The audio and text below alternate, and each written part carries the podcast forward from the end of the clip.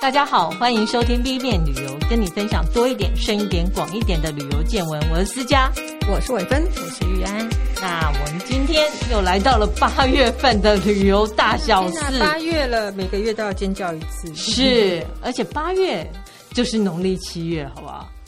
亚西郎的鬼月，农历鬼月最大的祭典有一个是基隆的中原祭，嗯、然后还有一个宜兰头城的抢孤。嗯，那中原祭今年终于恢复举办了。嗯，通常会在开鬼门的七月初一跟七月十五。我那时候是去看游行跟放水灯，其实很精彩。嗯，然后宜兰头城的抢孤一般会是在农历七月的最后一个晚上，但很可惜的，他今年第三次停办。嗯嗯，我我本来以为会恢复，后来他们决定还是停办。哦，那抢孤我个人是没看过，应该很精彩。它就是一根柱子嘛，然后大家就爬上去，然后抢上面的东西，嗯，然后拿到了就可以拿到奖金，这样觉得还蛮精彩的。对，这大概是农历七月会发生的事情，但不只是台湾，其实日本也有一些相关的活动，我待会会介绍。嗯，那我们照例的还是依照四个部分，第一个部分就是。跟疫情有关的。是，对我结果我们还是还没有完全开放，对，好像这一个月来没有什么进展，对对。对，呃，一般人会希望说至少第三季可以出团，嗯，就是出旅组团出国，对，因为一旦可以组团出国，才有机会去日本，因为日本不允许个人去旅游，嗯，嗯，对，可是目前。就再等等好了，可以啦。如果你那边有那个公文证明是你商务旅游的话，有点困难。可是，嗯、呃，这不未尝不是好事啦，因为、啊、是啦，欧美很多大开放之后就是大塞车，的确是 因为其实这件事，呃，我之前工作上有一些呃外国的同事，他们就说很惨，嗯，呃，我觉得大部分的原因是因为。一，大家很久没有跟家人见面了，然后或者想要哦，终于可以第一次出国旅游了，或者第一次旅游，所以很多人都会去 booking 机票。嗯，第二个，航空公司也想赶快赚钱，所以航空公司没有顾虑到自己的员工没有那么多，对，然后或机场的员工也没有以前那么多，是，然后为了就是抢生意，他们就开了很多的航班。对呀、啊，超过别人的预期。对，听说像还有一些状况，就是说像美国啊，本来在疫情的时候，国家有给航空公司一些补助，嗯、就是希望它能够让他们的员工都保住。工作，然后当你开放的时候，你才有这些人力嘛。可是事实上，他们呃还是裁了。他也不是说裁员，他很像用的名义就是鼓励你提早退休。那不对呀，一样就是对，就是说会造成了人力短缺短缺的现象。所以像在七月四号，就是美国的国庆那个周末，是说很惨了。哇，那个。整个不止塞人，塞行李呀、啊。对，哦，我我先分享一下那个 IATA，IATA 就是国际航空协会。嗯，它有一个数据是说，因为它是五月发表，然后欧美在那时候其实已经就是开放观光，然后几乎没有任何的疫情限制。是，那它有一个数据是说，他们五月份呢、啊，以国际航班来讲好了，跟去年五月份它的载客率是成长。比二零二一年成长百分之三百二十五点八，哦，很惊人的数字，嗯，的三倍。比二零一九年，它大概恢复六成四左右。那其中呢，如果分国家来讲啊，我觉得最可怕的是亚太，嗯，亚太它的载客率是跟去年比是成长百分之。四百五十三点三，你说亚太地区，亚太地区对，嗯、那欧洲是四百一十二点三，都很惊人，对。这个载客率非常惊人。它是跟去年比，跟去年比，对，跟去年比，嗯、其实他们还是没有恢复到二零一九年的水准。嗯，可是以整体，如果以全球来讲啊，整体五月份的载客率大概是二零一九年五月的百分之六十八点七，嗯，恢复到七成了，是。我是觉得很可怕。嗯、那他说，其中最满的就是欧洲跟北美。嗯，至于欧洲境内跟中东跟北到北美之间的来回航班，事实上他们现在的那个载客率已经超过疫情前的水平，哦、就是它可能比疫情前更好。以欧洲境内来讲，因为大家如果不出去，就会在境内玩。然后还有中东到北美这一块，嗯嗯，这还蛮惊人的。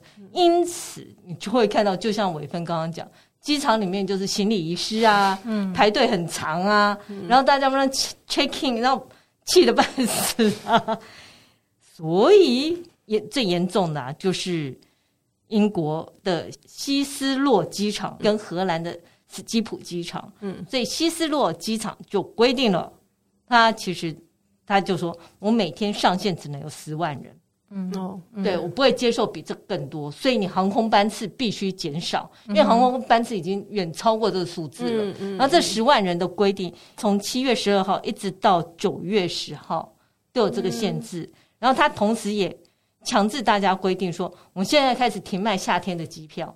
所以七八月都不会再卖哦，真的啊？对，因为现在已经够十万。你说的是呃，英国的希斯洛机场，只要是往返那个机场，他们现在已经不能再卖了哦，已经超过它的满额。天哪！然后雪上加霜的是，我看到德国汉莎航空啊，取消了大概因为要罢工。对 我想要是怎样，就是因为太累吧。我想，因为他们没有做好很好的规划啦。对，嗯、我想 就是乱搞一通，结果现在就很惨。所以我们吸取教训吧。如果目前还没开放，对，然后是呃，我之前看到 UA 就是呃联合航空，嗯，他也觉得这一段期间其实还会很长。那可能一直要到明年夏天才会比较好一点。嗯，然后他也说，其实真的就是大家都急着出国，可事实上航空公司也许可以撑得过去，但机场是撑不过去的。机场没有办法接受这么高的来客来客数，应该是出入境它的那个地勤人员不够了。对，所以你光是拉上下行李啊、check in 啊这种，对人数不够的话，就会拖长很多时间，嗯、就真的很可怕。而且很多人真的很急的想要回去看看自己的家人啊，因为很很久都没有看到了。尤其以外国来讲，他们这种四处住的。情况更为普遍。嗯嗯，嗯，我还看到一个消息，就是说达美航空啊，在日前，因为它就是 overbooking 嘛，嗯、就有一些人搭搭不上飞机，好惨。那本来他们就会有一个方式，就是说提供多少的一个补偿费用，哦、然后你愿意让出你的位置，就是有点像悬赏一样，就一直往上。看谁会下飞机？结果我看到那个报道，已经是提出一个座位是一万美金。哇你愿意吗？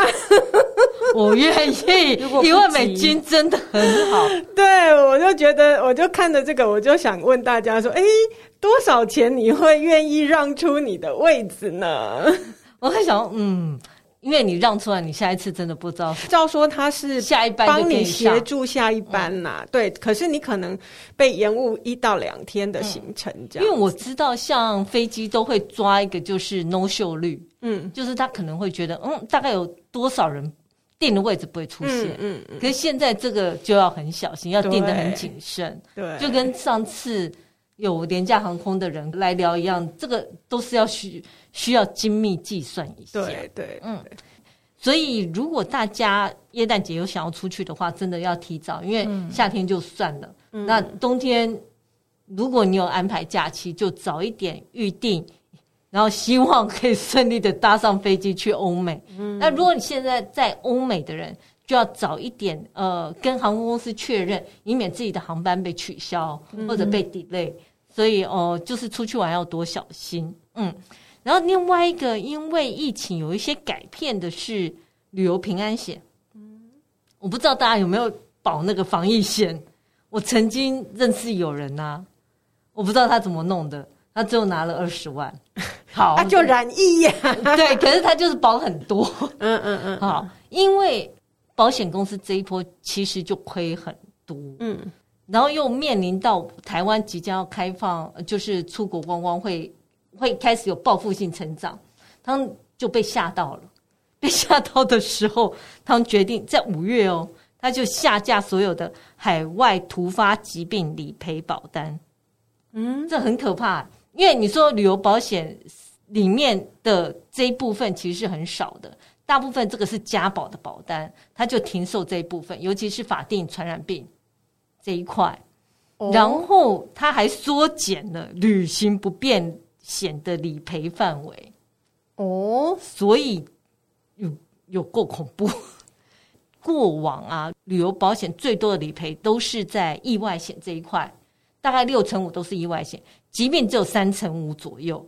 但因为现在的疫情关系，保险公司在评估，如果有在外国染疫要紧急医疗运送，你可能还需要专机，这都是要好几百万起跳。嗯，事实上，他们目前因为防疫险等于就是一个失败嘛，嗯，他们现在对这一块要。非常仔细的再计算一下，那旅行社现在在跟他们协商的原因，就是如果真的可以出团的话，他们这东西如果没有保险，他们自己是无法负荷的。对呀、啊，对，因为以往你看到如果出团的人啊，那在外国生病会有专机，其实这一块都是保险。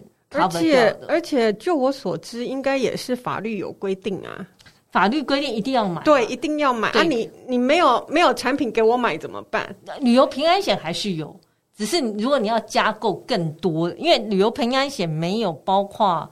那么多的内容，oh, 所以通常他会加买。停的是停的是只有那个加买的那一块。OK，, okay. 嗯，主要停的是那个海外突发疾病险的这个部分嘛。但是因为有一些你出国可以再买，所以其实这部分是还可以有其他的方式处理。就是比如说我去泰国，在泰国买，对，不用啊，我网络上买泰国的。哦哦哦，可以可以啊，可以啊，可以啊。嗯嗯。不过一般旅行以旅行社来讲，他会觉得。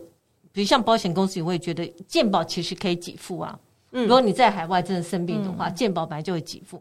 然后你自己的寿险里面也有一些疾病的理赔险，嗯，可以给付。可是如果真的要卡到这个可怕的，就是海外突发疾病，其实有一些国家，如果他在机场是有那个保险公司，就像台湾机场这样子，其实在他们机场买也是可以的，是对，嗯嗯嗯嗯，对，大家可以多参考了。因为以往这个险就很便宜啊，大概一百块啊，多少？以后也许会比较贵一点。就是大家出国的时候稍微注意一下，有没有哪一个国家它有需要你有什么投保的证明啦什么的？嗯、如果需要的话，就要自己注意一下这些准备。嗯、哦，那我们就讲到一个跟疫情没什么关系，但也是我觉得还蛮令我吃惊的事情，就是说，通常世界遗产啊。他是在六月的时候举办会议，嗯，世界遗产委员会，然后他就审视去年提名的世界遗产候选名单，然后七月就会公布，嗯，但今年我就迟迟等不到。那回去看了查了一下网站之后，才发现他们是无限期停止举办第四十五届的世界遗产委员会。为什么？他说，因为这一届其实是要在俄罗斯的喀萨恩寺举办。啊可能是有点抗议或怎样，反正因为乌俄战争就无限延期。原来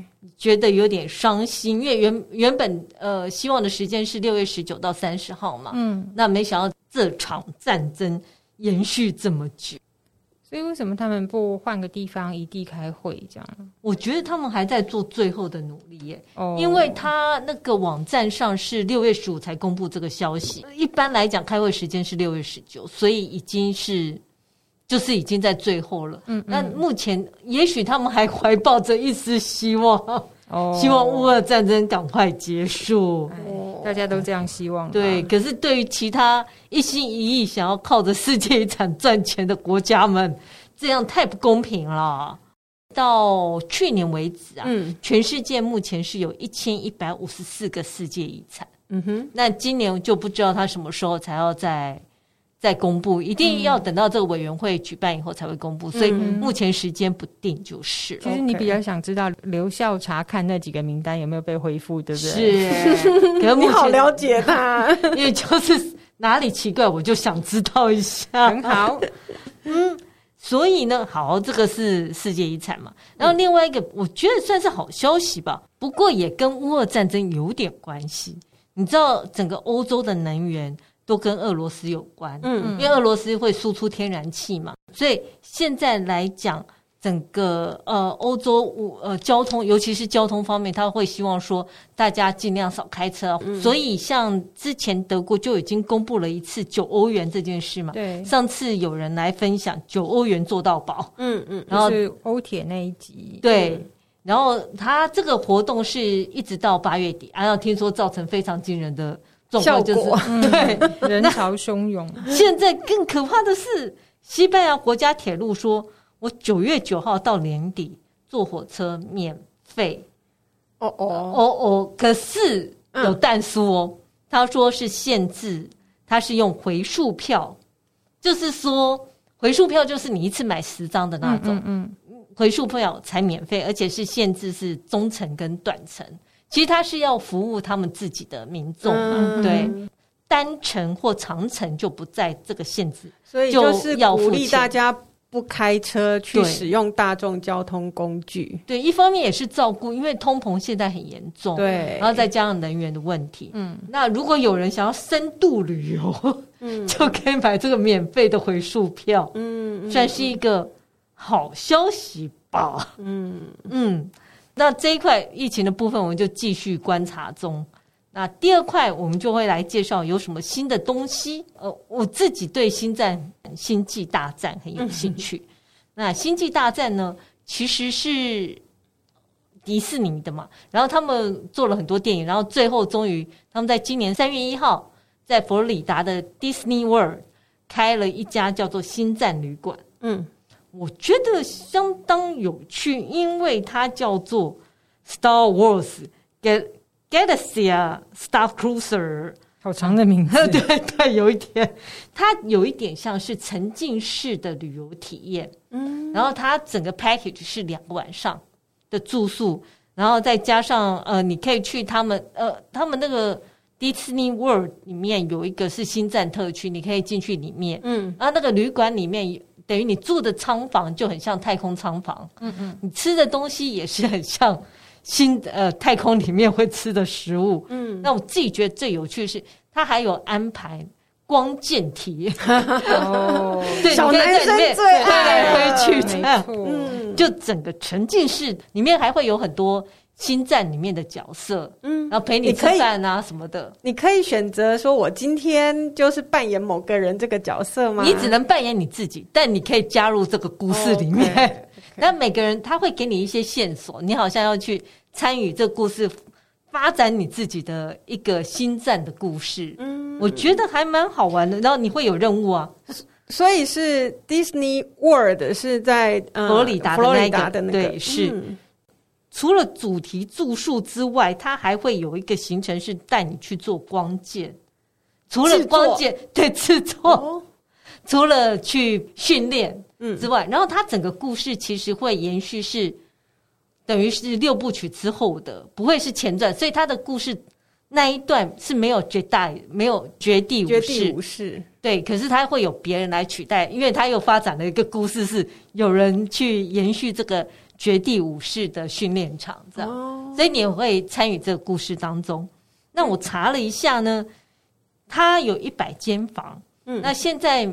以最便宜的一间房两个人，然后两晚的住宿大概是美金四千八百零九元。嗯嗯，包吃这样是多少？好像是六万，有点贵。对，嗯、对，蛮贵的。那只能说星战迷们，嗯，按照如果有小朋友喜欢的话，妈妈口袋深的话，是可以去试试看喽。好，嗯，这是一个。好，新的旅馆嘛，大家都喜欢。嗯，那另外一个新的旅馆就是大人的游戏了。那请玉安跟我们分享一下大人的游戏。大人的游戏，刚刚思佳有讲到世界遗产嘛，然后这家新饭店其实跟世，它在世界遗产的隔壁，世界遗产的隔壁。隔壁好，这个这个饭店是呃今年夏天才会开幕，然后它现在已经是那个设计旅馆联盟，就是 Design Hotels 的一员。那它的这个地点呢，其实非常的有趣。它在这一家饭店就叫做马木拉岛。嗯嗯，在哪里？顾名思义就是在岛上嘛，哦，对不对？好。然后它在哪里呢？它是那个蒙特内哥罗这个国家的一部分。嗯，蒙特内哥罗在哪里呢？在巴尔干半岛。哦哦哦，哇！那实际位置，你只要去打开地图来看的话，它跨过亚得里亚海，就是意大利鞋跟的位置。哦哦哦，所以它那个。嗯，就是旅馆的岛，岛就在亚德海亚德利亚海的亚德利亚德利亚海的那个位置。我好久没有听到这些名字，是不是？对，因为太久没出国了，很神奇。然后这一座岛呢，呃，它的直径只有两百公尺，嗯，好小，很小。然后它的海拔高度最高是十六公尺。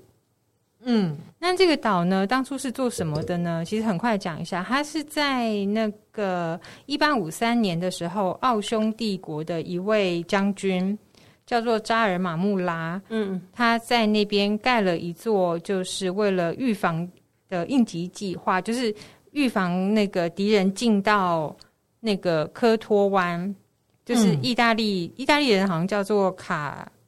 卡塔罗湾的入口，嗯，所以它其实是一个防御堡垒，它就在那个小岛上建了一个防御堡垒，蛮有战略位置的。对对对，然后它的那个建筑是整个建成是圆形的。嗯哼，堡垒其实大概这种防御堡垒很常见，但不是圆的，就是什么多角形的，对对，或者是像那个韩馆那边看到五菱锅这样子，对对。那它这个是个圆形的，所以它本身建筑就就蛮美的。这个他把它改建的这个旅馆啊，它总共有三十二间房间跟套房，嗯，因为它岛不大嘛，那那个建筑就是它可以分成三十二间套房跟就是房间，嗯、那它的房间设计非常简单，就是跟它的防御堡垒的那个颜色差不多，都是大大地色调，嗯，然后因为它的建物是圆形，所以有一些套房它的设计的观景窗是广角设计，哦，而且你在你在海上就能做到。就是一岛一饭店的意思，嗯、然后你看出去的景色是只有海。嗯，然后它其实这个改建它必须要非常小心，因为毕竟是历史建物，嗯、所以它在改建的时候是有跟当地的历史学家合作。嗯、那主要负责这个呃饭店的设计是柏林的 Wisstile 的那个设计公司。嗯、然后嗯，然后它其实里面就是为了。呃，重现堡垒的那个建筑的特色，所以他做了蛮多的拱门，嗯、所以你在房间啊，或是在它的公共空间可以看到很多。我觉得这个旅馆最有意思的地方是，除了它呃修复的时候特别去找了历史学家，然后里面的陶器啊，或是木工技术都是跟当地合作。嗯、此外，他们还在里面做了一个有点像嗯创客空间。创创哦，就是、嗯、对，呃，他们叫做 Maker Space，对对对，呃、就是自己做。它分成两块，一个就是说他们会请艺术家进来，嗯，然后就是开一些工作坊，所以你可以在那边学捏陶啊、音乐啊什么的。嗯，但是它另外一个空间就是 Maker Space，嗯，就是你可以在那边举办研讨会啊，哦，音乐发表啊，嗯、什么研习啊，或者是你像在那边做个工作坊，感觉很文青的地方，对，然后。它，然后你看，它不只是历史建筑，不只是它在艺术文化这边，它有一些呃琢磨。它在饮食的部分啊，他还请到的是法裔加拿大的一位厨师。那位厨师他曾经在巴黎的米其林星级餐厅，然后被称为是后起之秀，他就请到他到那边做料理。那因为那个位置比较特别，所以。它其实会有一些边境，他们自己讲的啦，就是边境风味美食。边境风味美食，对，就是等于是 fusion，就是两国都有，也会有当地的感觉哦，对，会当地的。嗯嗯。然后，你我们在讲说那个呃，饭店是圆形的嘛，那它防御堡垒都会有个塔楼，是。然后它这个塔楼，它把它改建成 SPA。哦，嗯。对，所以那在那个 SPA 视野更好了。对，然后那个 SPA 其实除了一般的疗法以外，它还有呃热疗、光疗、颜疗，跟现在很流行那种漂浮体验。哦哦，我知道那个。对，然后瑜伽、冥想、声音疗愈等等，就是是一个很有趣的空间。嗯嗯嗯嗯。刚刚有提到说，为什么它跟世界遗产有关，就是因为它非常靠近那个科托。科托湾那边，它在一九七九年的时候，它的自然和文化历史就已经被列入世界遗产。哦，所以如果你去那个岛上，你还可以就近去世界遗产看看。哦，嗯，OK。很有趣的点呢、欸，只是对我们来讲有点陌生，因为光是那个什么蒙特内哥罗那个名字，这个国家我们就非常陌生。不太熟。台湾还是用直接音译嘛？那如果是新马、香港，他们可能会翻成黑山，黑山，但不是、哦、不是黑山共和国，不是那个，哦、不是那个，这样太太太困扰了，会混淆。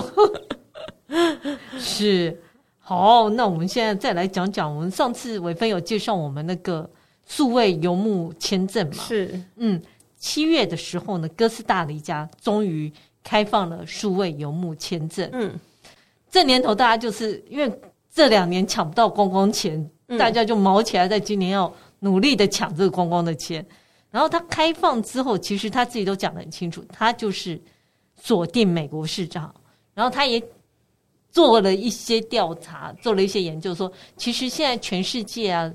申请这个数位游牧签证的百分之五十以上都是美国人，所以他觉得他这个位置很好，他们应该很愿意，美国人应该很愿意花钱来这里住吧。然后他就讲说：“哦，那我希望你的申请的条件是你的月收入是三千美金。”嗯，好可怕，三千美金，三千美金是十万块。其实是大部分的国家都有类似的规定，对，是个好多。个人的话三千美金，如果全家的话要四千美金。嗯嗯。但我觉得有一件事很有趣啊，呃，当当然你也要有一些相关的健康保险啊，要提供给他，嗯、就是他所有的申请要写西班牙文。当然有钱人也是可以雇人家写啊。嗯嗯。但我想，哎，干嘛要特别？标出这一条规定，申请要用西班牙文写。嗯，这个就是数位游牧签证。我们比较期待的是印尼的，因为那个印尼巴厘岛那个比较适合我们。对对对对，它国家有确定，可是施行细则还没有出来。其实哥斯达黎加也是，他们去年就在讲了，但是终于到今年七月才开始实施。嗯嗯嗯，嗯。那除了这个之外呢？我觉得就是。我就说大家都在抢观光钱嘛，嗯，那有一个算是好消息，JR 西西日本，嗯，他在今年啊，呃，七月十九号开始呢，有一个叫掷骰子车票，它有一个 APP 呀、啊，你你要先下载它 APP，嗯，那你就掷骰子，它有一个自自动掷骰子机，哦哦，OK，你就点一下，买的时候我就可以自己按，对，你就掷骰子。然后他就决定你去哪里，然后他有七个点，嗯，他就是这七个随便指一个给你，然后来回的车票就是五千，从五千日元从大阪大阪出发，对，OK。可里面最赚的呢是到福冈，因为福冈原价是两万九千两百四，那你五千的话等于是一八折，我觉得超赚，而且他。然后后面还写几率是三十六分之一哦，OK，就是我有给你几率这件事，说没有很容易，但你可以试试你的手气。那他是从七月十九号就开始，你就可以开始玩这个游戏，一直到九月三十号。我没有玩到，我还我他一定会给你一个点吗？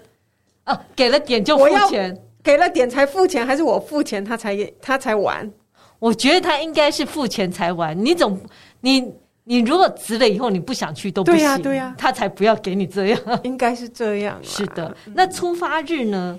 他的玩玩这个掷骰子啊，十八到啊到九月三十、嗯，但出发日他是从七月二十九到十月底，然后他有规定哦，一个人只能玩两次，很合理呀、啊。对，你不能一直玩下去，很合理呀、啊。然后每一次只能带最多带六个人。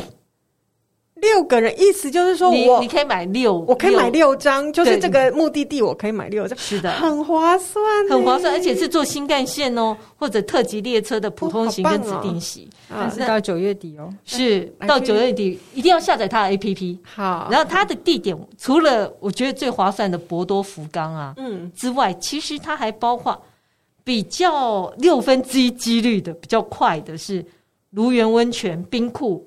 他也有到京都的呃东武鹤，还有和歌山这些都还不错。这几个点就是几率比较高，因为六分之一，可是比较近啊。对，因为像京都这个啊，其实它是五五折，它是最不省，它只省四千块。嗯嗯，所以我觉得还好。当然，我们就是希望可以博到博多，直接从大阪到九州，酷哦。是，然后像他也有提到说，像你说东武鹤，就是像京都啊、仓敷啊，然后于兵库县这几个点，有四个点，你中间还可以下车。然后再上车，嗯，OK，那我觉得更划算。嗯嗯嗯。然后另外一个点是，冲绳可以刷悠游卡，台湾的悠游，台湾的悠游卡哦。对，所以新闻出来的时候大爆炸，所有想要去日本玩的人都非常开心。但现在就是还不能个人旅游，没关系，继续等，继续等，对，支出好啊。那好处就是，你看它小额付款的话，我们都可以。就不用结汇换汇，对，然后也不用手续费，因为在信用卡上，大家有没有注意到，就是说除了我们的汇率的转换之外，它通常会再加一个手续费。对，那其实那个悠游卡刷卡，它它不收这个手续费的，好好哦。对，所以其实还算划算。可是它是有消费的一个上限的限制，就是一张卡一次。嗯呃，最多一千五百块，所以它是小额的，对台币，台币，对。然后你也不可能在悠游卡里面存个十万块吧？呃，可是有的时候，比如说你去买个什么礼物用品，可能就超过这个金额，你可能就不适用这个方法。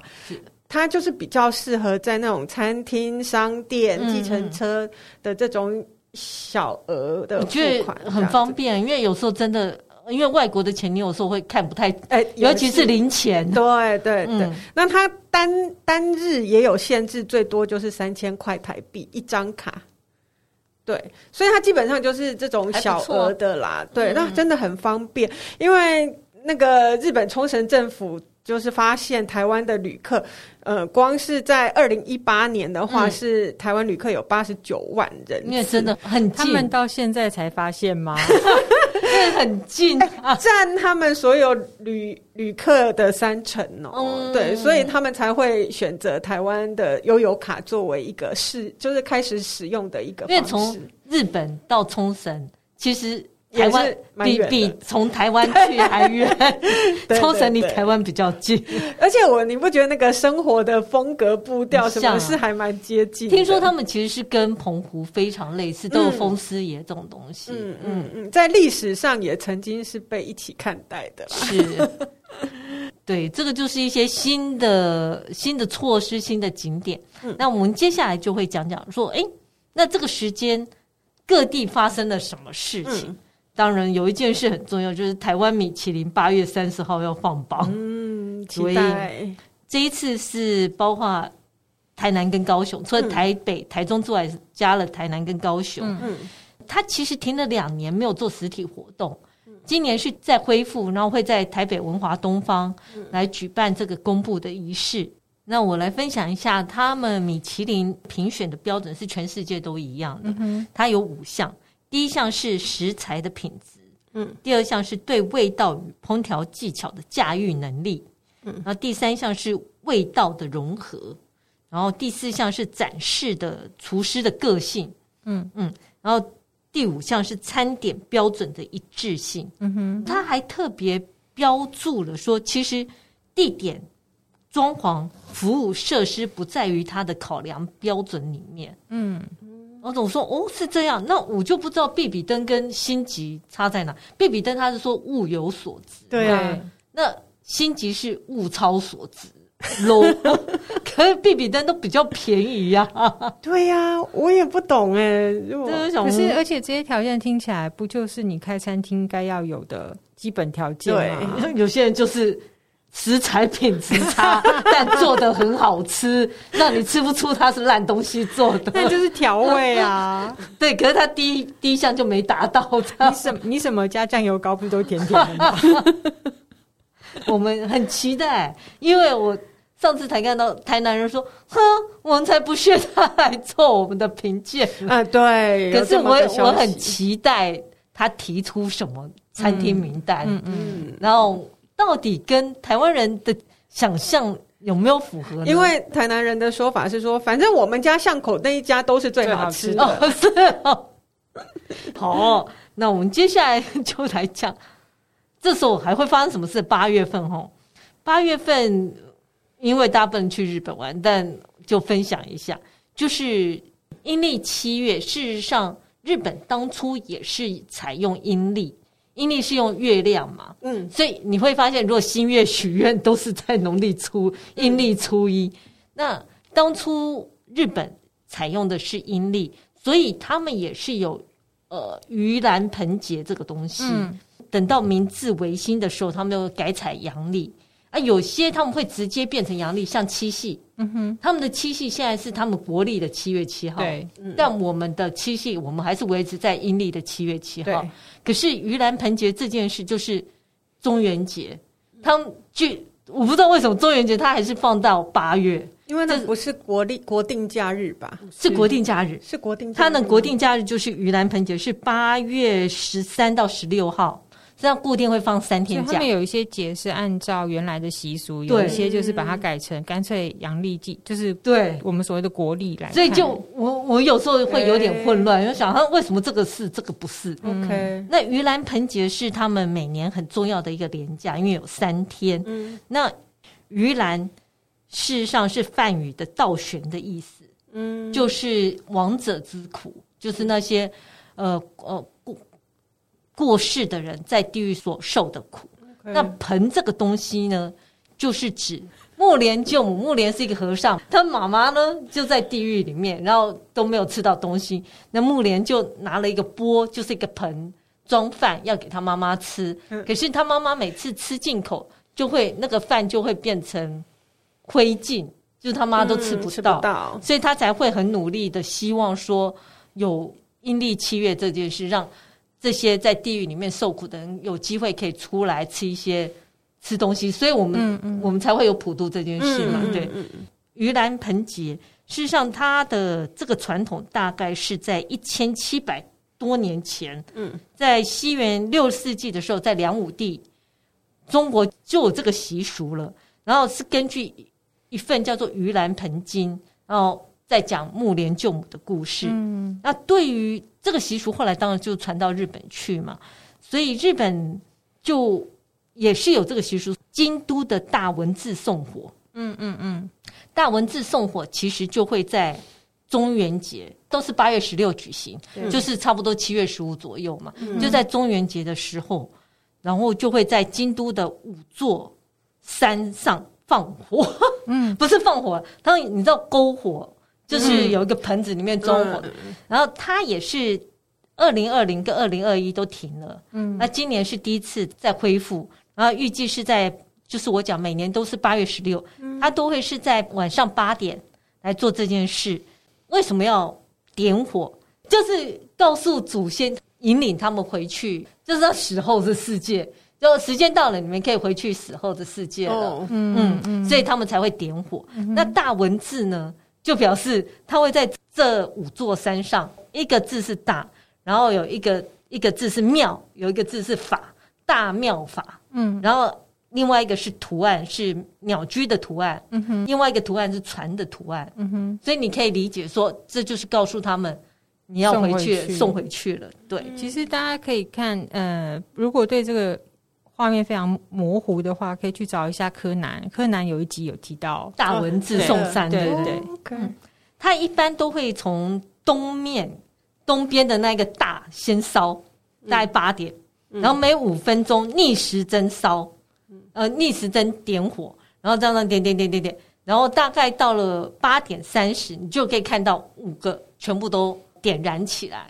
然后他们一个大概可以燃四十分钟。所以等于八点半的之后九点都还看得很清楚。所以他们也有供奉拜拜这个什么事情吗？对，有吗？有，也有。可是我觉得没有那么不像我们普渡这么认真，他们就是有这个习俗而已。然后就是哦，通常是。比如说，都寺院里面对就会做这样的，因为他们还是会有盂兰盆节这件事情，应该是比较做大的仪式啦，不是家家户户自己都这样做。嗯嗯，对的。当然有一个说法说，这就是这一年最热的月份，然后再把它加热起来，简直就是热到一个不行啊！直接把地狱搬进人间，对，很可怕。然后未来有机会去的话，因为它是在山上，所以其实在市中心就看得到了。嗯嗯。然后最佳的观赏地点就是在鸭川河河岸，然后远远的你就会看到这些篝火烧起来。嗯，光“大”这个字啊，它就用了七十五个篝火，嗯，所以是规模相当大的。嗯，这就是京都的大文字送火。然后另外一个说法叫做“五山送火”，因为就是五座山上有字。嗯，嗯，这个是我觉得有机会可以去看看，因为还蛮壮观的。嗯嗯嗯。那接下来我们介绍一个。TripAdvisor，那二零二二年票选的一个结果，嗯，我觉得这是一个非常小奸诈的一个地方。为什么？因为 TripAdvisor，你看，你知道大家那个最佳什么名单都会在同时间公布嘛？对，他没有，他一月公布最佳地点，二月公布最佳海滩，他六月要公布最佳景点，就是我好像一直延续下来都有话题，哦，觉得有点小奸诈。就是话题可以延续这个热度，这样。嗯嗯嗯，行销手法是的。嗯，比如像他一月份公布的最佳地点，哦，介绍一下，就是杜拜、伦敦、Cancun，就墨西哥那一个嘛。嗯，巴厘岛有哦，然后希腊的克里特、罗马，然后有一个是墨西哥的 Cabo San Lucas，然后土耳其的伊斯坦堡，法国的巴黎，最后一个是埃及的古加达。这是古加达是什么？古加达是一个海海港。我有去过，哎，对，嗯，算漂亮了。可是就是我个人对海港度假没什么兴趣。Okay, okay. 可是这这里面很多都跟海港有关。嗯，这是他一月公布的最佳地点。嗯，那二月公布的最佳海滩呢？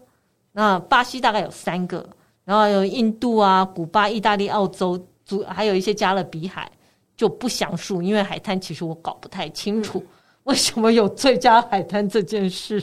可能跟它的那个海岸线啊、风、啊、漂亮与否、沙滩干不干净、啊，还是跟天体营有关，还是跟穿比基尼的美女有关？如果跟巴西的话，很有可能穿比基尼的美女比较多。因为它这是网友票选，对对，因为 TripAdvisor 都是用网友票选的，嗯、它叫做年度网友票选的呃奖项。嗯嗯，然后。六月份的这个呢，它公布的是最佳的景点啊，它当然也有公布最佳主题乐园，嗯、但我觉得主题乐园它的点，我觉得台湾人应该很少去，是很蛮奇怪的点。嗯、那最佳景点这几个呢，我大概分享一下，就是第一名就是西班牙的圣家堂，嗯，然后第二名是意大利的罗马竞技场，第三名是纽约的帝国大厦，第四名是阿布达比的大清真寺。然后，佛罗伦斯的乌菲兹美术馆，塞维亚的西班牙广场，巴西的伊瓜苏瀑布，英国巴斯的罗马浴场，美国科罗拉多的众神花园，然后最后一个是罗马的特雷维喷泉。那，哎，我我觉得这个其实在我看起来还是一个真的蛮有趣的的一个结果，因为。那些点都不是我们印象中真正最赫赫有名的，例如，呃，像瀑布哦，入选的是伊瓜苏，嗯，伊瓜苏是很壮观，没错。可是以，以如果一般以观光来讲，很多呃人第一个大瀑布印象中就是尼加拉大瀑布，哦，你知道我的意思吗？我觉得它似乎表达出一个，就是说大家越来越去的是一些。呃，并不是这么大众化的一个景点，嗯、例如像，嗯、呃，黄石公园哦，也不在点上。他选的众神花园，对，选的是众奇怪，是不是？是不是？我所以，我刚刚也是，就是看到，哎，竟然是科罗拉多的这个众神花园入选，黄石公园是没有入选的。一般，我想台湾应该不太理解众神花园里面有什么，是不是？很多呃有趣的红色砂岩的地形，对对对，嗯。当第一名的西班牙圣家堂，那个是我想最近最热。我觉得为什么呢？我去过两次，嗯、每一次都不一样，因为它有慢慢的进展，所以你就逼得你每年都要去一次，因为你每年都看到它有不断的进展。可是听说它不是今年预计就是要完工吗？没有，呃，其实它预计的完工时间是二零二六年。OK，因为那一年是高地逝世百年哦，所以他们全力要冲二零二六年要让它嗯完工。他是一八八二年就开始盖了，嗯，然后现在是第四任建筑师，但但他一直拿不到施工许可，嗯，我想说这个大违建，他是二零一九年才拿到施工许可，他大违建大概违建了两百年，嗯，对，但因为他实在是。为西班牙带来众多的观光收入啊！嗯嗯，嗯那是个奇迹啦！我也的确觉得上的一个非常有特色的。对，每年去我我那两次其实相隔了几年哦，你就会觉得哇，又有新的东西可以看，很不错。嗯嗯，嗯，嗯，嗯，那难怪它会是最佳景点。那我们就到了第四个部分，就是网路追追追。嗯。呃，如果大家之前有听到我讲水晶游轮呐，就是跟着云顶集团就垮了嘛。嗯，那有人接手，那预计现在是二零二三年会回归。嗯，那个水晶呃，就是水晶游轮这个品牌，但它的船呢，其实有路有两艘被其他的呃游轮买走，是皇家加勒比海，他买了其中两艘。哦，RCA。对，然后他说这两艘他今年就会接受预定哦。那至于其他艘，如果水晶游轮留着的话，那个就要等到二零二三年才有机会。嗯嗯，OK。那另外一件事呢，我们也很高兴，说伟芬听了我们的旅游大小事之后，他真的去试了绑灰啊，绑灰啊，绑灰啊这件事。嗯嗯嗯，对，我也很想听听伟芬那一次。整个流程是怎样啊？实践了，嗯，对对，它算是一个现在目前仅存的一艘这样子捕鱼的船。嗯嗯嗯，那我觉得它表演性质大，比较大于、啊、真的吗？表演性质，对对对，因为嗯，真的靠它为生了。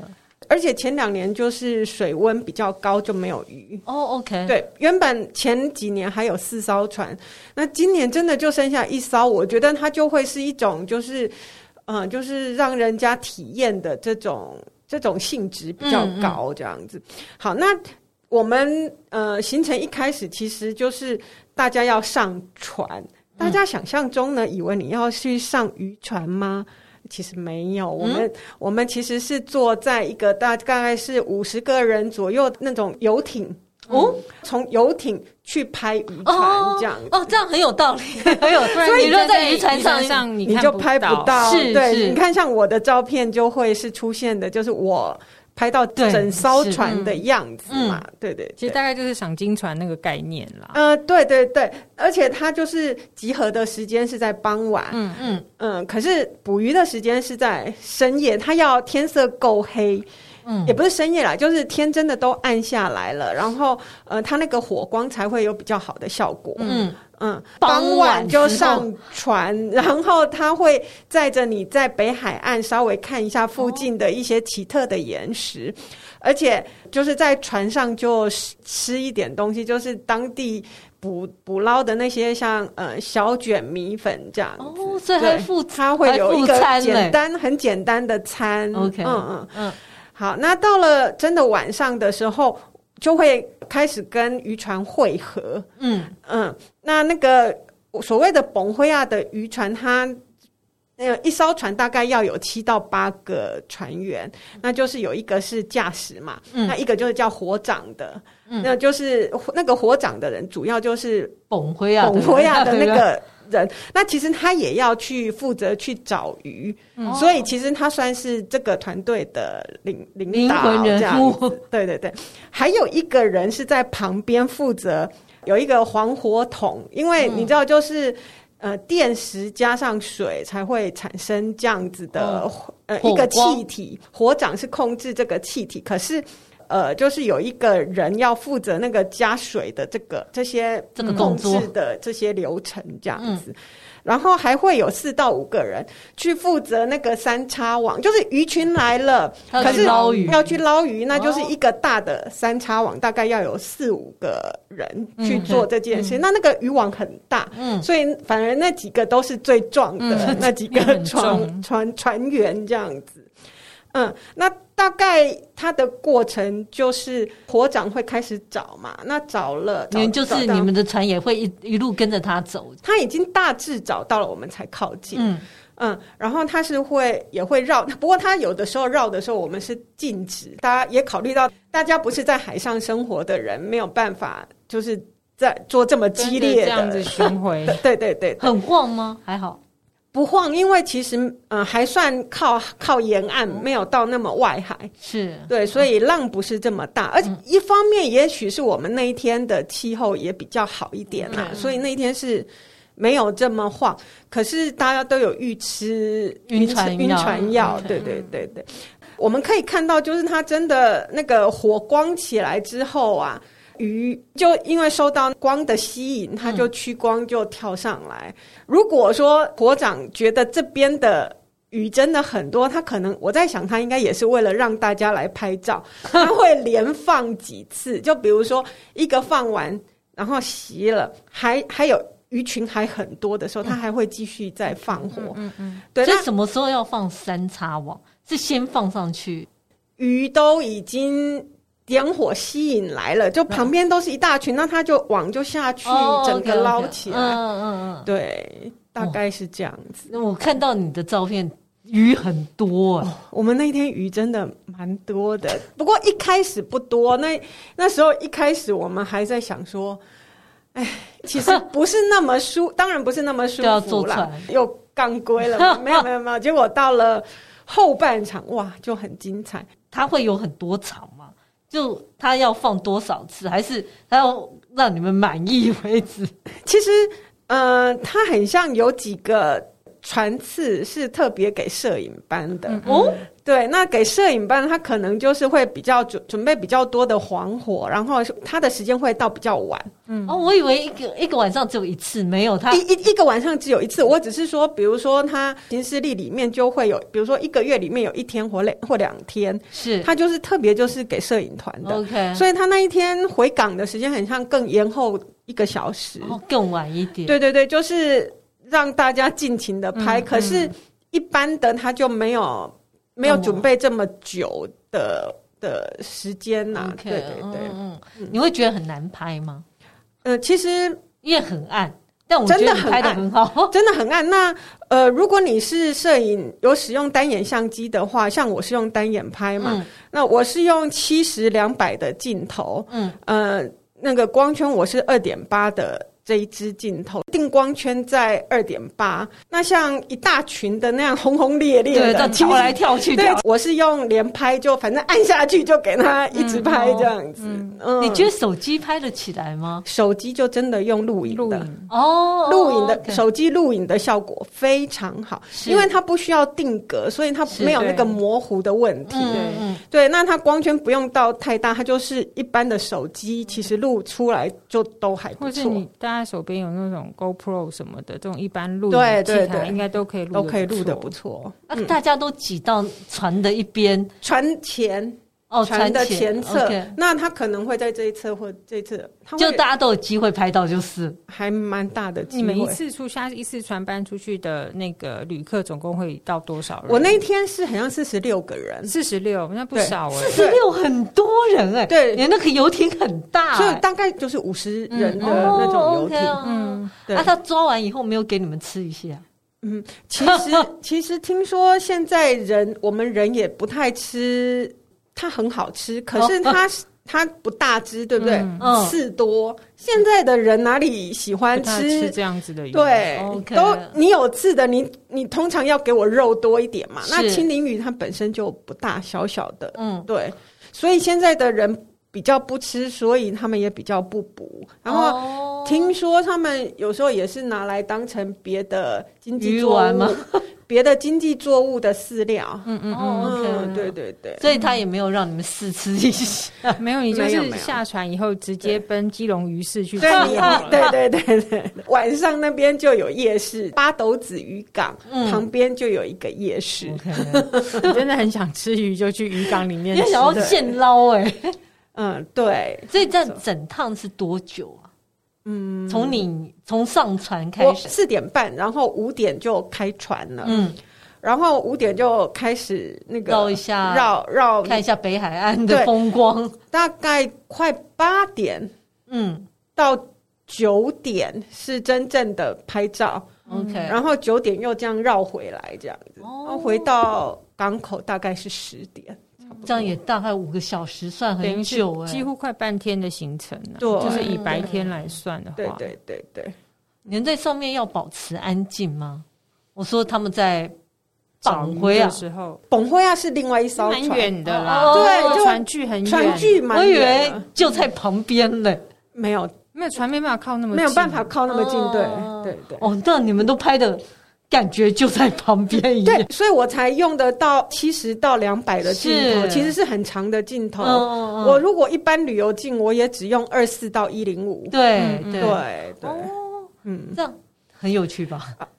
我觉得蛮值得去体验的哦，还有时间，现在应该是他到八月底前，嗯，OK，都还有这个机会，船就是鱼都还会再过来。听说今年就是水温不是很高，所以它水温多。多高一点，它就往外海游一点，是。对，所以我们人要去看就更不容易，嗯，对，要去更远的地方，对对对，因为现在这个就变成有一点是观光的，就是观光旅游的行程，不是真的他们说真的用了。说真的，就是你要有这些做的人，愿意做这种持续这种传统捕鱼法的人。对，那你看前几年很像疫情前是四艘，现在只剩下一艘。嗯、对、啊，因为如果都没有人吃这个鱼，这样捕鱼也有点没有意义。对呀、啊，对呀、啊，是，嗯嗯，对我非常谢谢微芬。对我们也很期待大家听了我们的旅游大小事，就去尝试这些旅游的经验啊。那如果喜欢我们的节目，请在各大 Podcast 平台订阅我们，或到脸书、IG 按赞、追踪、分享给你身边的朋友。那今天就到这里喽，谢谢，谢谢，谢谢大家，拜拜。拜拜。